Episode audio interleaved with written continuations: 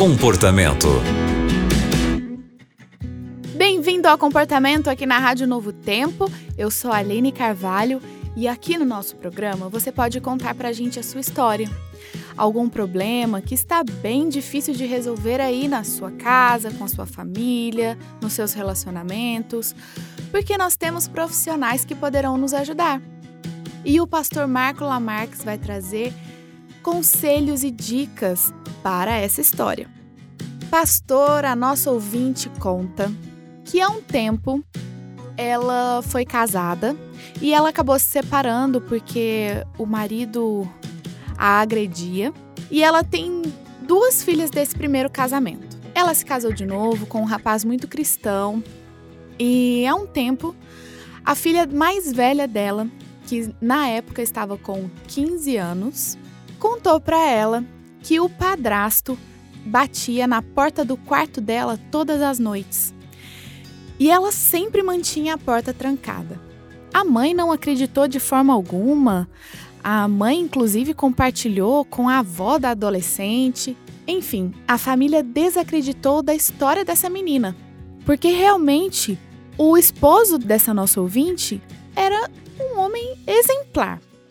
Mas, pastor, passou o tempo. Essa adolescente ficou um pouco rebelde e há pouco tempo o esposo confessou que realmente ele fazia isso. E essa mãe ficou muito mal por ter desacreditado da filha. Passou-se mais um tempo, pastor, e agora, recentemente, ela voltou a conversar com o ex-marido.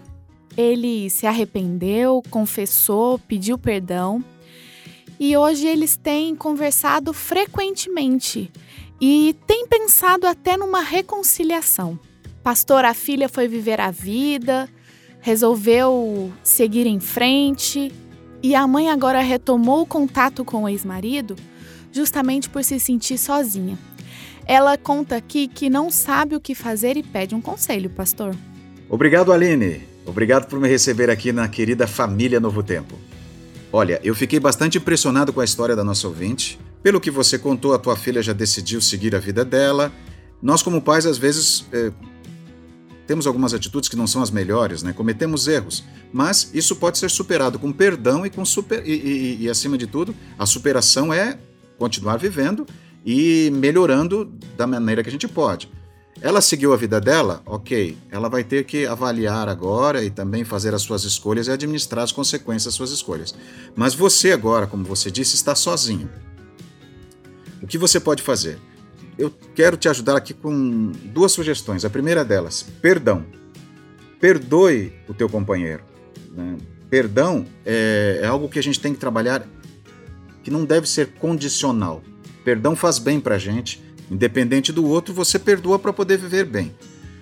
Quando você perdoa, você não esquece, porque perdão não, não, traz amnésia. Então, mesmo que você lembre de tudo, você vai ter que trabalhar isso, você vai ter que uh, definir que isso não faz parte mais da tua vida, que ele errou, mas isso ficou no passado, ele reconheceu o erro, te pediu perdão, isso é muito importante. Segunda coisa, confiança.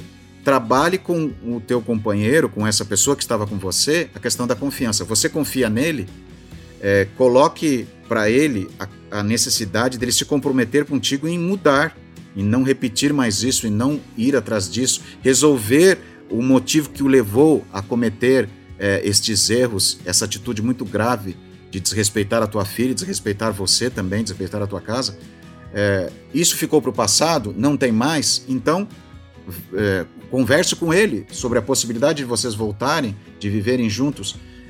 É, o fato de você decidir que ele vai voltar para sua casa, ele voltando e também decidir voltar a ficar com você, vocês dois não têm garantia de que vai dar tudo certo. Vocês vão ter uh, os desafios do relacionamento, vocês vão ter uh, o desafio da superação de tudo isso, mas é possível, desde que vocês decidam trabalhar juntos isso, desde que vocês decidam cada dia trabalhar e resolver os seus conflitos. Mas precisa ser feita uma escolha, isso é óbvio, e toda escolha tem consequência.